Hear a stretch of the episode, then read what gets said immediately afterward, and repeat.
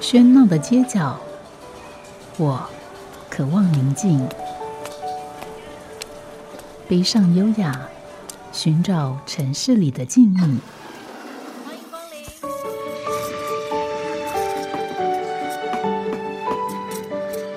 临。一杯拿铁问候，我们在书里相遇。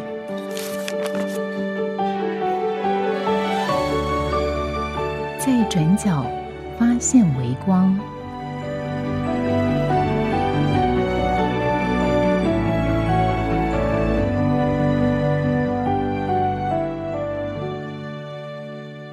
欢迎收听今天的《在转角发现微光》，我是吴嘉恒。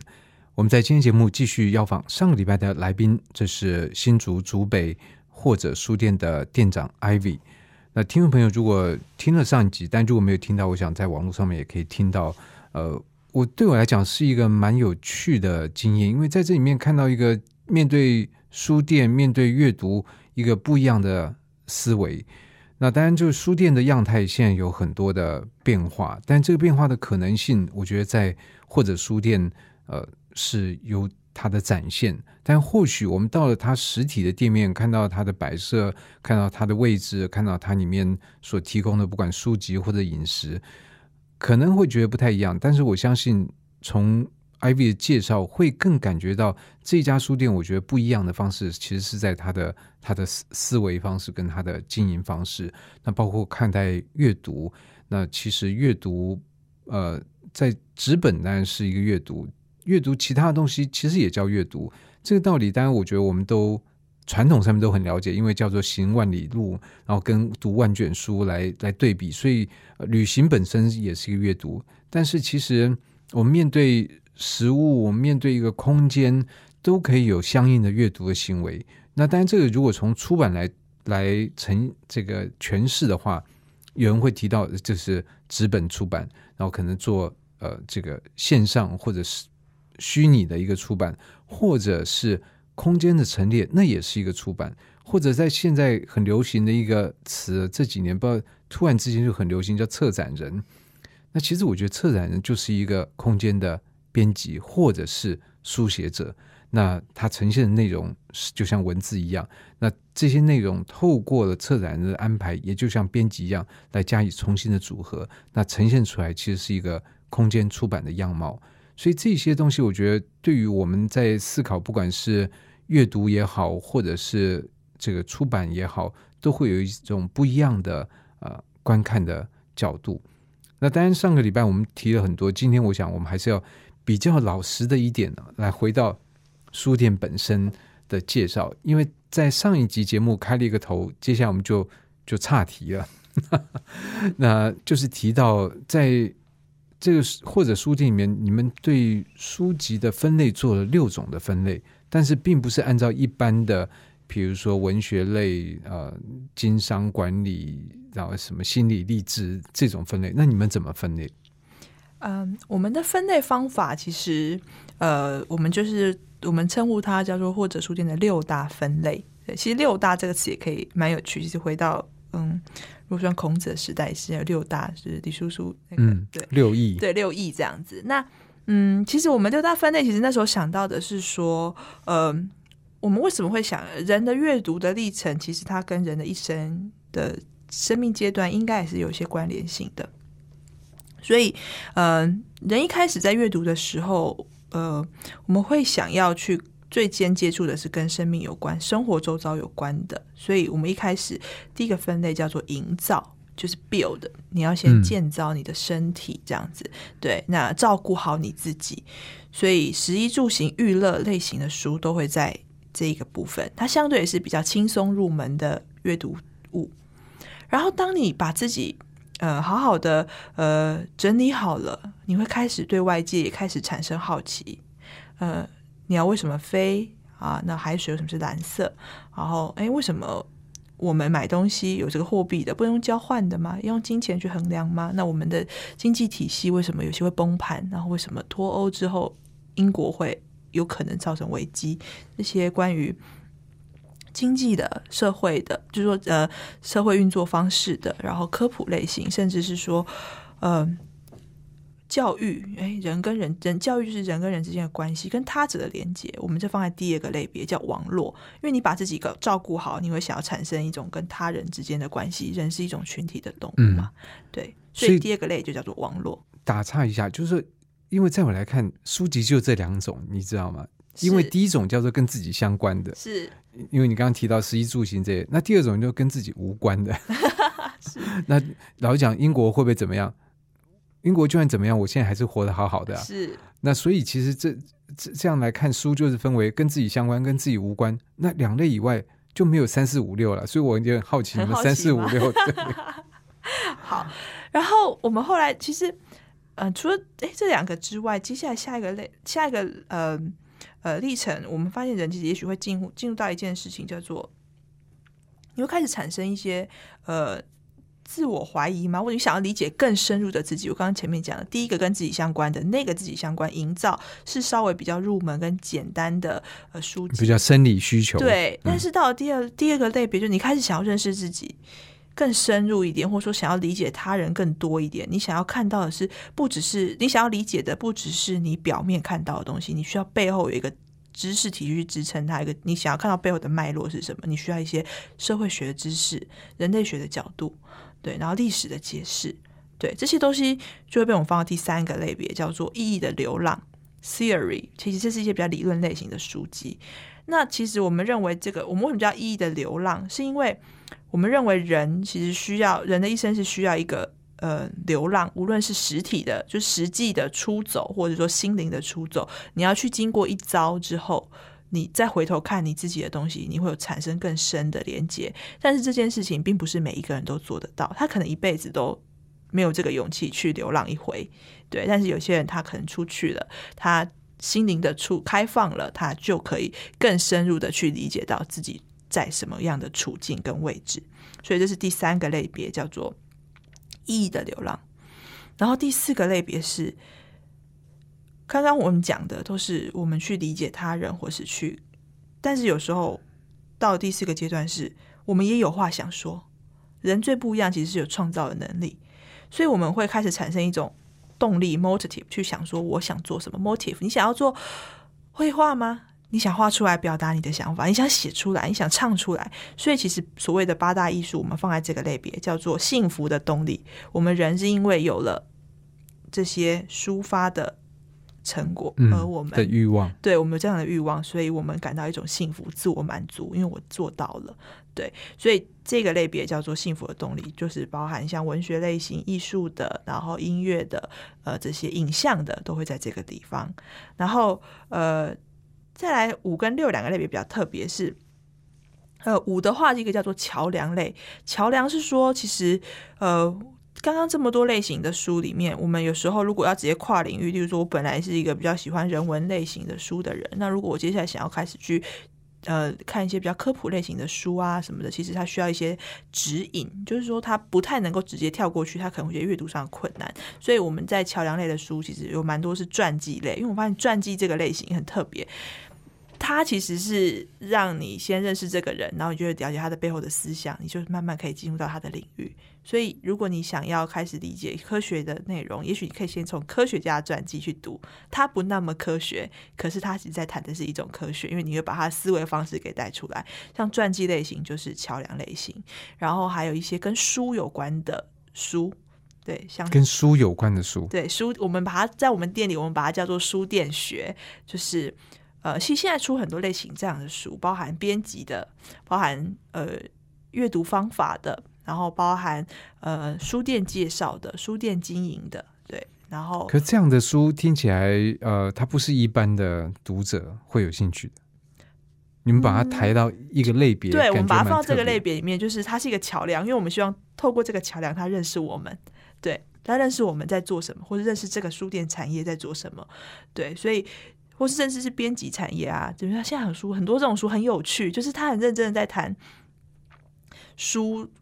怎么做做做出来，编辑的想法是什么？为什么他们日本，尤其是日本出了好多这样的书，或是现在在谈的实体书店，如果真的要消失，那它会发生什么事情？或者是实体书店为什么要留着？这都是跟我们想要主张的有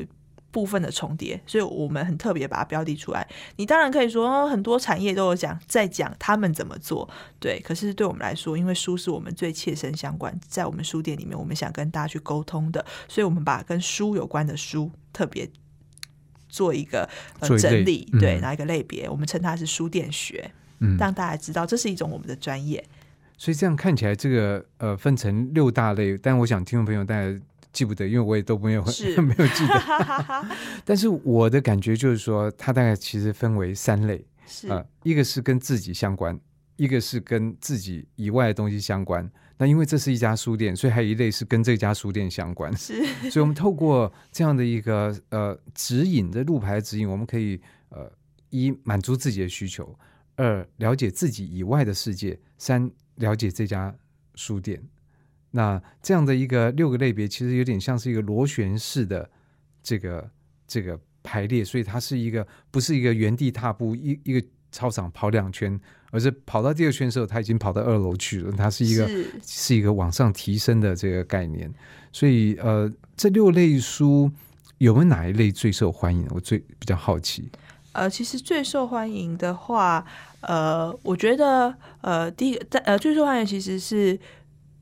当然，第一个桥梁类跟呃营造跟呃刚刚讲的网络，就是第一类跟第二类是最受欢迎的，因为它很好入门，它很好阅读，包含像去新竹当地有很多家长对于教育的需求很高，他们会想要知道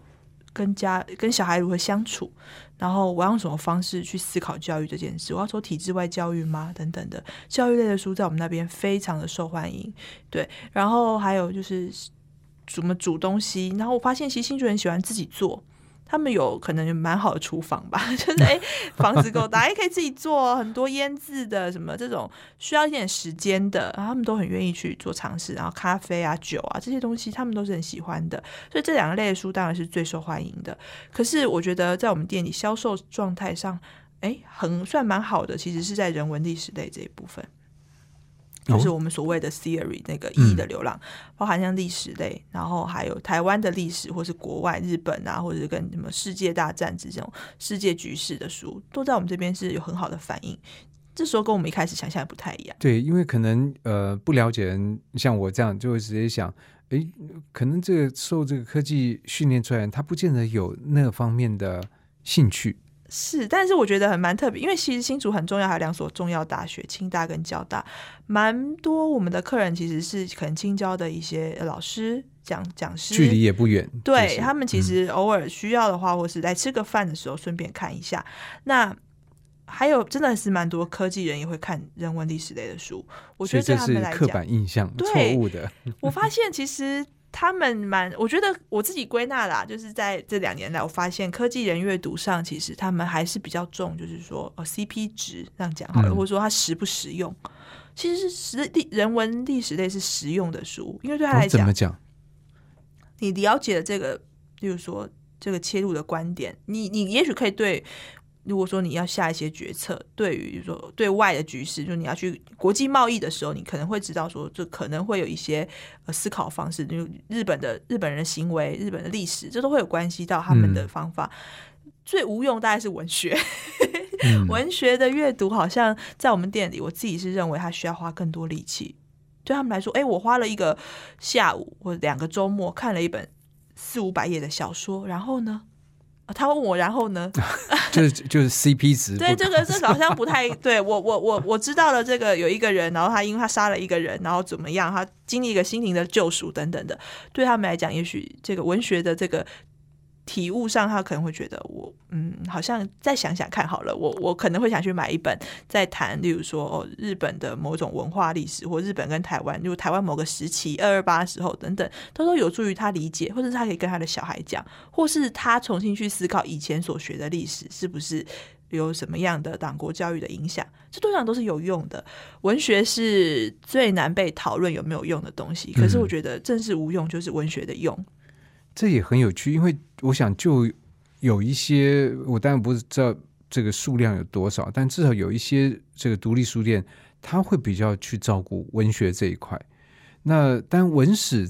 的这个是有人照顾，但其实文对于历史或这些东西的的这个，因为它属于非小说，所以它其实跟 fiction 它是不能够不是在同一条路上的。是，嗯我们店其实是比较像综合型的书店，各种类型的书至少其实都有一些。那我们但我们空间又有限的情况下，所以每一本书基本上都是我们选的。那呃，我们其实给文学非常大的空间，就是文学也是我们所认为很重要的东西，因为它。它是一种感受性的，那人其实如果都一直在这么呃理性的思考下，其实他会很疲倦，而且他是少了一些呃生活的乐趣，所以我们还是保留了很多的空间给文学艺术这一块。对，即使它跟呃读者的反应不会那么好，对对，但是我们还是不会因为有这样子不好的反应而减少它的曝光率。对我们来说，其实文学在，就是说我们呃，我们书店空间有一个很呃舒服的木质平台。那个阅读平台上旁边的书全部都是文学，对我们其实给文学最好的一个空间，让它最随时可以拿一本书下来就坐着阅读，进入他的世界。对，可是，在反应上的话，当然是在人文史地这一块，包含例如说在谈一些呃呃史，就是说一一战、二战，或是说什么呃伊斯兰和帝国的历史等等，这些东西都相对，我觉得在这边的人是愿意看的。我觉得也关乎到大家在新竹的人，他们可能接受，他们可能看的是 CNN，而不是看台湾的电视台。那你当你都是。看的是国际媒体的时候，你也会对于国际到底这些局势的变化，这种呃非就是 non-fiction 的东西，你其实会有兴趣的。嗯，当然这个我觉得涉涉及到另外一个这个不同的思辨，就是说，因为其实特别在台湾的很多电视台，它其实在面对面对别人在在在指责他们的时候，他们其实会说，因为我因为观众爱看呢、所以我们就给他们这样东西，所以不是我们的错。可是照刚刚艾比这样讲法，其实呃，这个是可能是反过来的。然后这样的一个呃关注面不同的媒体，它长久对于你资讯的收集的呃偏好，对你的范围其实都有很大的影响。而且更何况，就刚刚其实也提到，特别像是呃人文史地这一类哦。真的不要说它没有用。你今天在面对，比如说呃日日本、韩国他们在贸易上面的这种冲突的时候，它是它背后是有它很深的历史的根源。那那你要看中国跟美国这怎么打，那这个东西它牵涉到国际政治，牵涉到公共行政，牵涉到这个这个现代政治史、现代历史的发展，它同样也是非常广。而在这里面的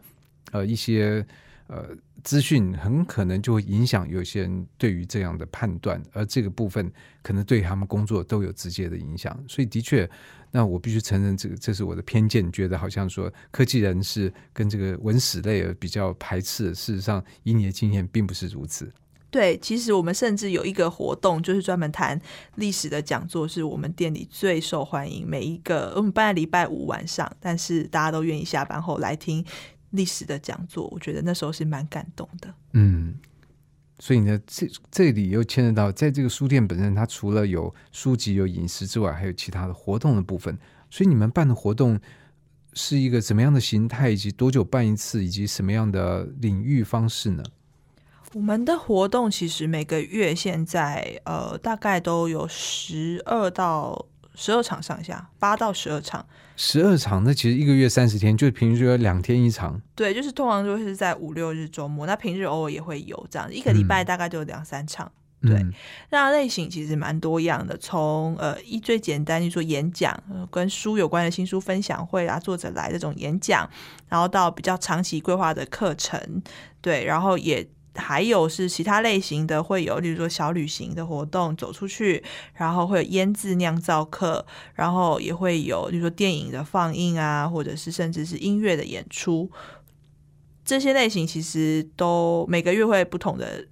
增减，这样。那最主要的还是课程类跟讲座类，还有酿造课程，嗯，这是目前比较稳定，每个月都会发生的。所以你刚刚指的这个八到十二场，就是包括所有的所有的这些活动。对，但是这所有的活动其实是应该是说是整个我们红梅文创的活动，就是说目前大部分都在或者书店这边来执行，但是渐渐的，因为我们现在有第二个门市啊，接下接下来这些都加进来，可能会数量更多，但它会发生的点会更分散在不同的地方。嗯，不过这很多的在很多独独立书店，其实这个办活动主要有两个目的。当然，第一个是让这个店面人气可以旺一点，然后第二个，这个对这个销售有帮助。所以在你来看，你是怎么来看在店面所举办这些活动嘛？它是帮助你身为一个店长，我想你势必有一些业绩压力，你会需要用这个活动来来 balance 吗？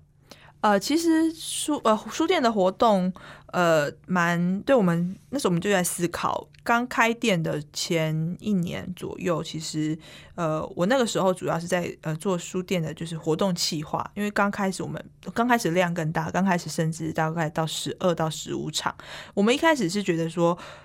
我们就是想透过活动让大家注意到我们，他因为活动而来，他可能还没有那个阅读的习惯。或者来到你们这个空间的习惯，对，所以我们先透过活动，先制造一些话题，让大家觉得，哎，我是因为那个人去，或是这个讲者他有一些粉丝，他的族群可以带一些人到这个地方。所以大概前一前大概一年左右，我们的活动甚至还有展览，就是很密集。第一开始我们是走，主要是呃作为一个宣传的效果来做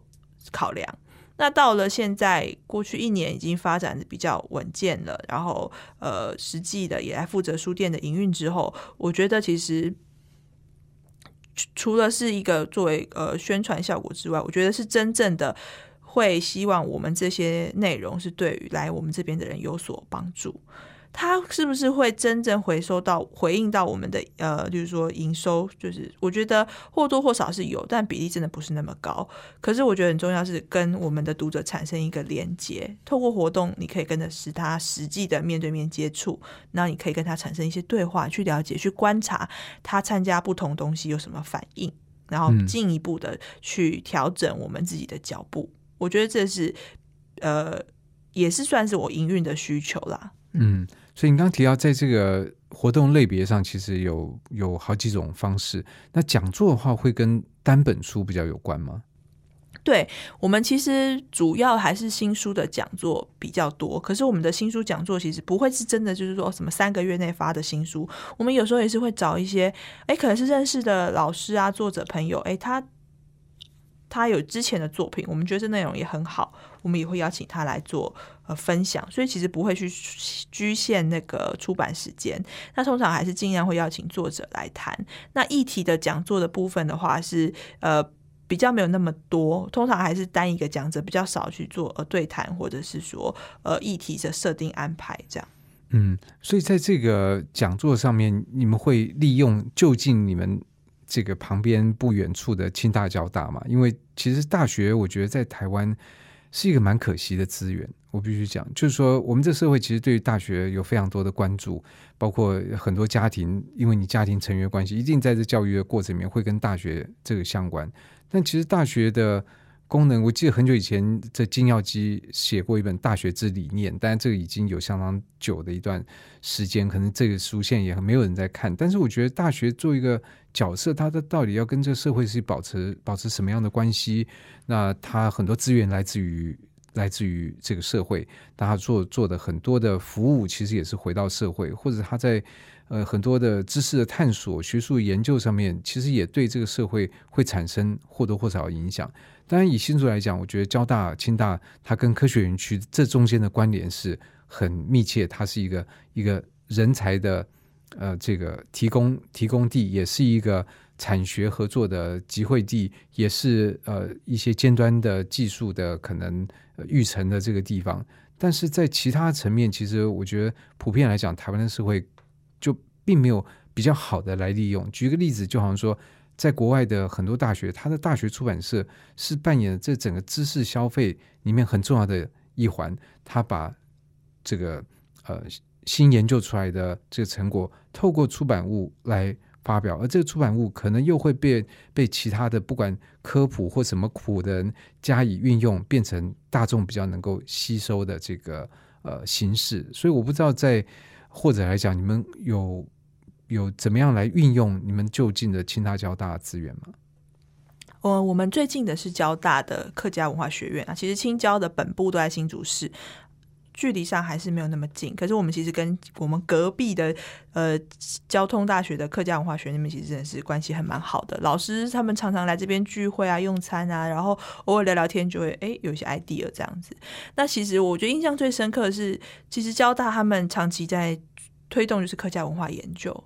我刚刚前面也上一集有提到，我们是在新竹的文新瓦屋客家文化园区。我们在我们店里，在客家族群的书籍，其实有大概三四柜，就是蛮大的一个三四柜，那数量蛮多的吧？对，应该有上百本，就是有一整个很完整的新竹文献。新竹文献算是公部门出版品，我们的店也蛮多公部门出版品。它虽然平常它很难被找到，可是它内容都是很很扎实的一些研究。这这就讲到另外一个问题，我觉得就是说，呃，我们这个政府其实花了很多的资源来做这些东西，做完之后呢，就放到仓库里面束之高阁，他并没有跟一般人就是。呃这个事情已经结案了，是是 是，就结案盖个章，OK。对。但是至于他有没有跟一般的人发生关系，或者说需要人能够找得到，是这不在结案的评量之内。没错，我们那时候就觉得，其实哇，新竹文献有这么多宝哎，就是很完整啊，所以我们其实那时候就特别去跟呃这个单位合作，就是说我们要把你们这整套都进进来，然后还有他们的各种县文化局出版品，他就会讲到很细啊，北浦的某某聚落的某种研究，所以当你有这些东西摆出来，其实很多相关的。需求的人就会聚集到我们店里来，那包含科科院的老师或者他们的作品，就也会到我们的店里来。就是这件事情不是应该是交通大学的客家文化学院该做的嘛？就是他们有时候，哎、就是对啊，就是有时候会发现，就是出版社他们有时候也无法，也没那么积极去寻找点啊。毕竟有时候在这种呃大学里面附设的出版单位，好像对他们来说地位不是像，就是说牛津大学的出版单位这么的被重视。对所以哎、他们出完了之后，他们的书有时候就是发到经销单位，经销单位不积极。对，可是我们是直接跳过经销商，直接跟交通大学出版社合作，所以他们的书在我们这边其实都会有很齐，就是蛮齐全的。而且之前有一个呃客家呃文化的研究论文集，就是交通大学他们呃策划了一套十二本，从不同层面去研究客家，包含语言、文学、妇女。然后，呃，他们的民俗信仰等等的这些东西，很完整的一个学术资源。这些内容对一般人来看，一开始阅读其实会有一些障碍，没有错。可是其实你当如果你自己是客家人，你你反过来用一，你先用一个自己的提问，为什么我自己，或是为什么这个族群会这样子？其实有这个提问去读这些内容的时候，你其实会获得一个解答。然后这样子的专书，老实讲，要去哪里办分享会，就是、哦、好像有点难啊，哎，就是有点难。对，嗯可是那时候我们就觉得这个东西跟我们的切身性很高啊，所以那时候其实就跟交通大学合作，在我们书店办了这样子的呃客家文化论文集的呃发发表会。那这些研究者也都来到现场，跟读者直接接触，这样子就会发现说，其实他们也很希望知道自己写的东西有没有人看。对，然后那时候在我们店里有一系列的书展，其实反应也都很不错。大家看完就是研究有有些是可能有一半以上还是相关的，就是说研究生来买，对。可是呃，也有一些是哎，就是呃附近的居民，他觉得哎呦，对啊，客家民间信仰，我翻翻看，他不用一次买全套，对，他有部分需求，他就可以单本的来做。嗯，从这个例子，我觉得也可以特别凸显一个在在地性的这种呃必要性或必然性，因为这样的事情如果发生在台中，他又没有一个客家的学院在旁边，他也没有客家聚落在旁边，他在整个那个实地的这个呃关联上都是都是遥远的，所以这个事情在或者办，我觉得就是顺理成章。虽然我觉得他好像应该是本来应该是大学的工作。好家庭联播网，中部地区古典音乐台 FM 九七点七，北部地区 Bravo FM 九一点三。欢迎继续回到在转角发现微光，我是吴家恒。今天所邀访的是新竹竹北的或者书店 Ivy 店长。那么，我们透过这一集半的这个介绍，对这家书店或多或少都有一些了解，不管是它的呃书籍陈列的内容，或者是它提供的服务，乃至在这背后的这个想法。那当然，我觉得这也会比较好奇，就是说在这里面呃所运作的人，因为 Ivy 在这个谈论过程里面，其实常常提到我们这件事情，但我就会好奇，那我们是谁？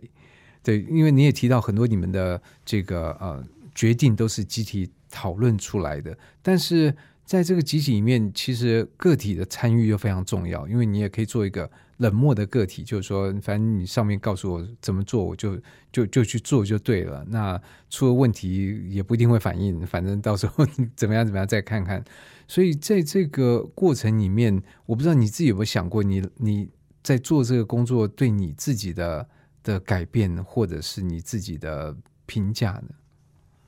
我其实自己来这边上来到呃，或者加入这个团队，是一个很偶然的机缘。我那时候我自己因为嗯是念中文系，然后我非常清大中文系对清大中文系，所以我其实从大学的时候就非常喜欢书店。我大概大二开始，就是那时候大二的时候接触到独立书店这个概念。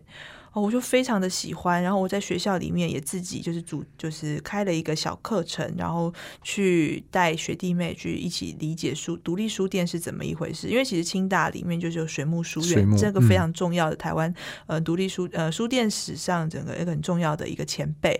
苏老板这样子，所以有时候也跟他有一些接触，然后慢慢知道哦，原来。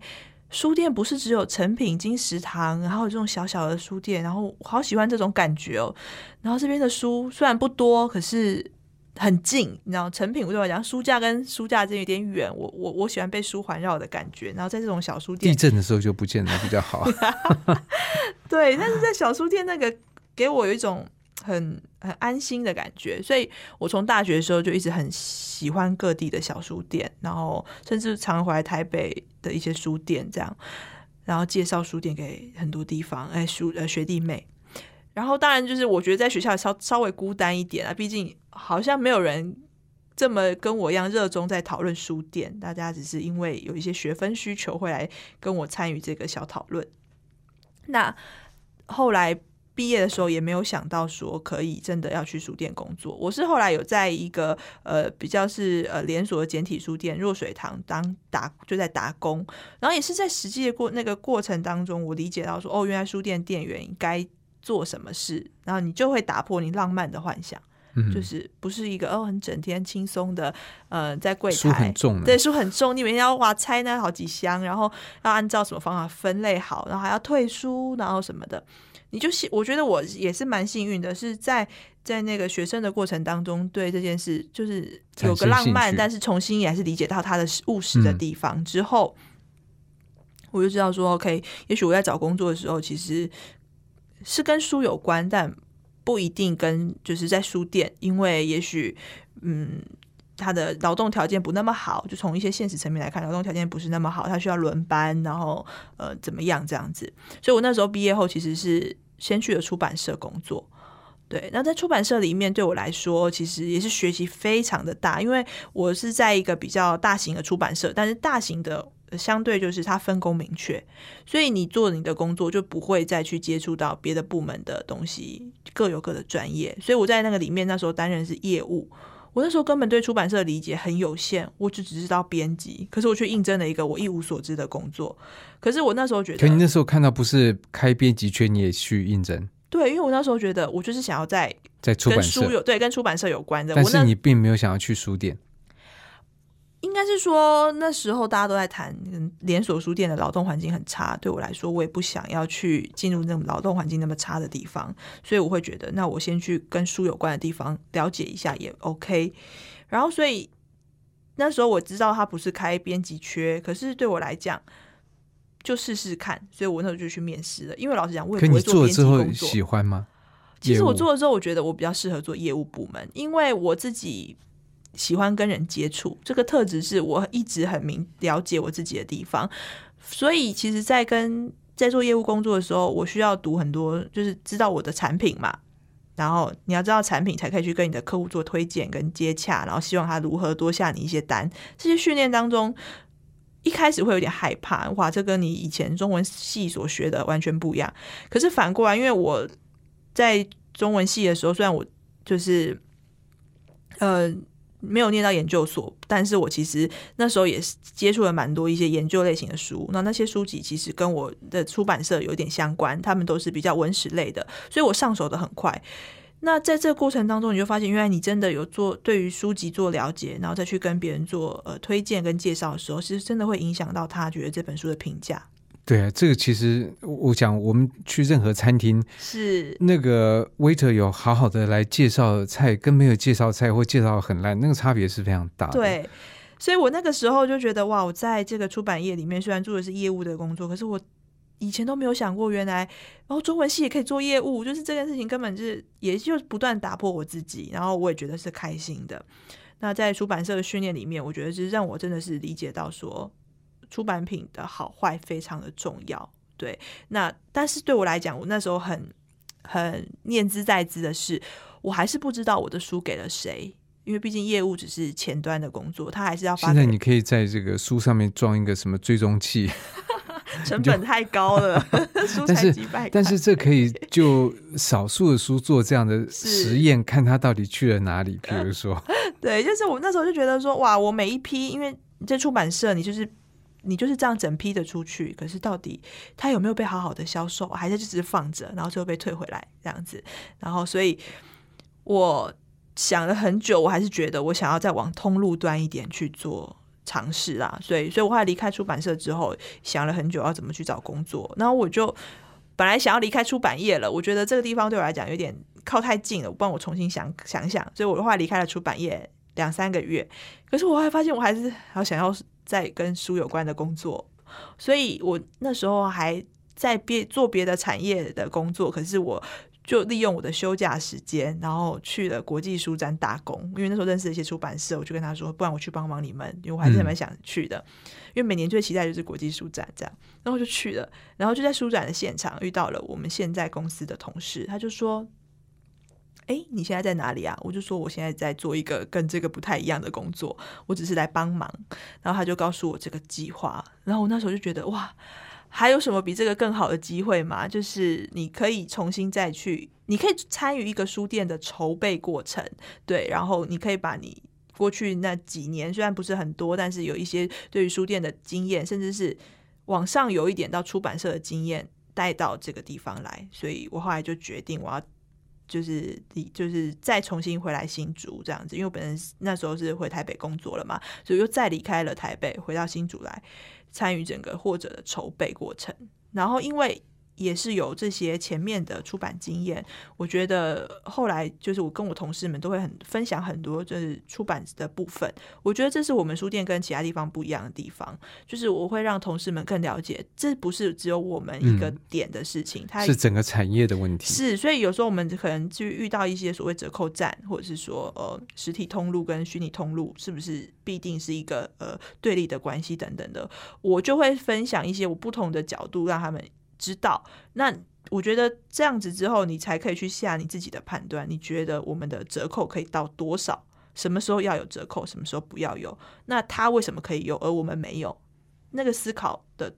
会比较深，而不会只是一个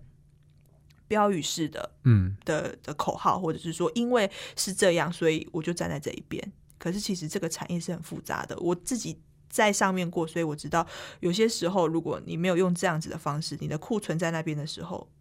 也有一点辛苦。嗯，对。所以，那你有没有想过，比如说中文系的训练给你什么样影响吗？其实中文系的训练，我觉得给我的影响是我在阅读的嗯接纳程度，其实我蛮广泛的，我喜欢什么东西都看，然后呃，而且看的蛮快的。我觉得看得快其实蛮重要，因为这是一个这是一个速度的时代。对，而且你的产品就是书啊，你就是要赶快知道这些书。然后对于这些呃作者啊，或者是说呃他们的风格什么的的掌握是会比较相对是有些方法的，所以你就很快速的可以对于这些作品有一些基本的理解。那你跟跟客人对话的时候，你就可以提供一些呃视角给他们做参考。我不太喜欢很。讲很详细给客人听啊，因为我会觉得，呃，应该是给一个头，让他去想想看，哎，他会不会有兴趣，然后再自己进来做评价。所以我不会很长的直接跟客人推荐哪一本书，但是如果客人提了一个什么，我就跟他说，那你也可以去看看什么。我会用这种方式去跟客人做交流。所以，可是在中文系，他还是比较会不会比较偏这个呃，比如说就比较偏文学，而且还是偏中国中文的这创作文学。那它这个相对于整个像你刚刚提的，在这个或者书店里面六个出版的这个书籍的类别，其实它只占很小一部分，不是吗？啊，对，所以其实我们书店在做呃。呃，刚刚我们讲聊前身书店是一个很完，就比较综合型的书店，各类型都有。那这种能力其实是我去做的业务才养成的。业务的工作其实不只要了解我们自家的产品，我那时候也要了解很多。别人出了什么书，在那过程中，我才会去看什么饮食保健啊、生活旅游这种书。那种书可能在我自己兴趣里面，我不太常阅读的。对，那在这个这个能力是在那一份工作给我一个很大的训练。我甚至就是我们就可以透过出版社去知道他出的书籍是什么书，然后各有所长，所以什么书是值得推荐跟训练，或是进一步去了解的。那什么出版社它的强项在哪边？这都是我。自己的方法，那中文系的话，其实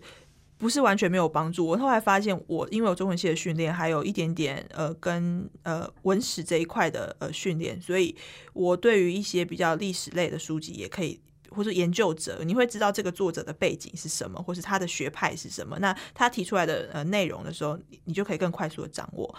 但是在选书的部分，因为我们的呃书店成员的话，目前是有。三个人，那我们都会一起选书。那我自己的专业比较会在文文史文学这一块，所以对应到那个六块书籍，你们在选书上面还是各有对，就是同事们都会一起参与。就是我当然会占最后的呃一个部分的呃确定，但是其实前面各个部分，例如说有些同事他是对于饮食比较有兴趣或生活，他喜欢爬山，对旅游这一块有一些经验的，他喜欢旅行，那他这个部分就可以比较多建议。然后有个同事，他长期的就是在新瓦屋。客家文化园区做呃参与，他自己是客家人，他就是研究客家文史，所以它在于我刚刚提到我们客家类型的选书，还有台湾的历史的选书，就是非常的专业，绝对是比我还要更了解。那我就会相信他的判断，然后再去做一些量的调整。因为我自己有一些呃这个呃比较销售呃销售端的经验，就是业务这部分，我会大概这个这种出版呃从外观上，你就可以大概知道，是这个量它可以。抓更多或抓更少一点，保守一点或大胆一点，对。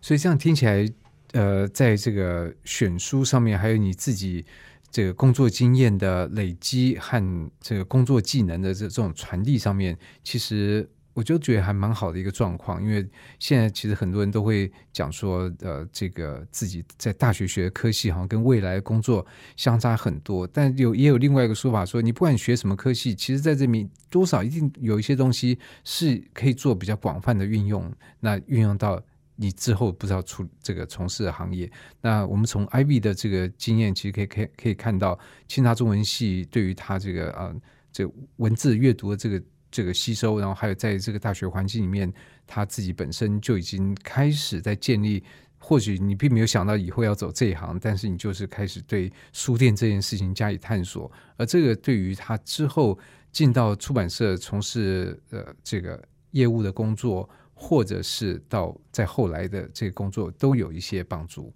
嗯，是，只是我会觉得有点可惜的地方，就是在中文系里头，也许。如果对出版社的认识或书这件事情的认识可以更多元一点，我想会是更好的，不会像我哎毕业只知道编辑，但又没有编辑的能力，这是稍微我觉得可惜的地方。对，因为会问这个也是因为呃，可能也是又是我的刻板印象，就觉得说很多念中文系的他在他在思考上面他比较比较呃缺乏，比如说对商业的考量，就是呃你知道浑身仙气这样子，然后。所以，当我这样刚刚这样听 Ivy 讲，事实上你对于就是选这个抓量啊什么这些东西啊，我就想，嗯，这个听起来不太像是中文系会教的东西。对啊，我觉得这是慢慢工作经验上累积出来，所以我会觉得说很重要。其实是你你在从事的每一份工作里面，你要找到他对你的呃。就是每一个环节，其实都像你讲，都会对你日后有所帮助，这样子。啊，我是以一个比较开放的心态去接接触每一项事情。那我也是因为这样子，所以我觉得这个地方跟我很合。我们就是想提供给大家各种可能性。然后这也是我觉得比较好的。如果说只是那个环工作环境就是要你 A 你就做 A，做 B 就 B，那那个可能性就没了。那我觉得那就不会有那个继续产生呃想法的动力了。嗯，可你以你现在的挑战，你是不是连那个食物的部分也要去？对，这个真的是大挑战。虽然我们时间不多，或许 可以再稍微谈一下你这个食物方面碰到什么挑战呢？哦，我自己。本身是挑食的人，所以我一开始在策划关于酿造啊等等的课程的时候，我们是真的要跟酿造师傅老师一起去呃好好的呃了解食材啊，然后用什么方法，要买多少盐啊，然后什么各种对。那我一开始哇不太会做菜，又不太敢吃这个，不敢吃那个，其实花了一些心理障碍去克服接接触这些食材，然后但是我蛮愿意尝试的，所以吃了之后发现哇原来。我原本觉得那个口感不好，可是用这个方式料理的话，其实还不错。对，所以后来就开始觉得。这是一个有趣的事情，然后酿造其实它是一个就发酵啊，酿造是一个科学的过程，它还是要很精确的给它多少的样，就是给它酿造酿造什么东西呢？哦，我们会做，我们之前做过味增，然后做过盐曲，然后也酿过呃，例如说那个什么呃豆腐乳啊，然后酿过泡菜啊，就是还有什么呃酸菜等等的这些东西啊，有这些东西就是很。家庭里面你可以吃到的，所以来参与都是附近的主妇，然后大家会形成一个团体，然后自己做，然后做完以后还可以交换，就呃对啊，或者是可以了解说，哎，你你上次做的，现在回去放了多久，然后感觉怎么样？对，然后其实那个酿造老师他本身是台中人。就是他们家是在东市那边有一个酒厂这样子，所以也觉得说很开心，有这样子的机会让我去认识到各种不同类型的呃事物。这是我觉得我在这份工作里面为什么可以感到那么开心，是因为我一直是不断在学习，并并不会有那种我去上班离开学校就停止学习的感觉。这也是我觉得我们红梅文创这个团队里面的人。呃，最幸福的地方。嗯，听你这样讲，我也蛮高兴，但也有有一点点悲哀，就是说，我们现在也都有一个很老的口号了吧？这个叫终身学习。那你会把这个当成一个，就是说，跟很多人状况不一样，那就表示说，很多人其实并不处在一个终身学习的状况。虽然他把这件事情可能很容易的挂在。口上，但其实他是原地踏步也有可能，嗯，所以在在这个工作里面，其实我相信不仅是带给 Ivy 呃很多的乐趣，然后你自己本身，我相信在性格上面也是比较开放，那也乐于尝试，也有好奇心。那透过书籍的出版，或者是呃这个整个活动讲座这些东西，都在让你处于一个嗯蛮饱足的状况。对，就是心灵也饱足。那我们店里东西很好吃，自己常常心情不好，吃吃店里东西也很饱足。哦，真的，所以你们你们这个在店里面也吃自己的食物吗？或者说他也公餐这样？呃，也不到公餐啦，但是就是可以，就是心情好的时候来点点，对啊，很好吃，就觉得哇，这跟一般的素食料理完全是不同的想法。对，所以我觉得不管是食物，呃，你自己吃的好才会推荐给别人；你自己读了觉得这个书很不错，你就推荐给给别人。你把这个空间营造的觉得很漂亮，你也把它介绍给别人。我想这种分享跟开放的态度，大概是书店不管怎么变，可能在这里面都最需要被保存的一个要素。那今天节目非常谢谢或者书店的 Ivy 店长来节目里面介绍或者书店，谢谢，谢谢大家。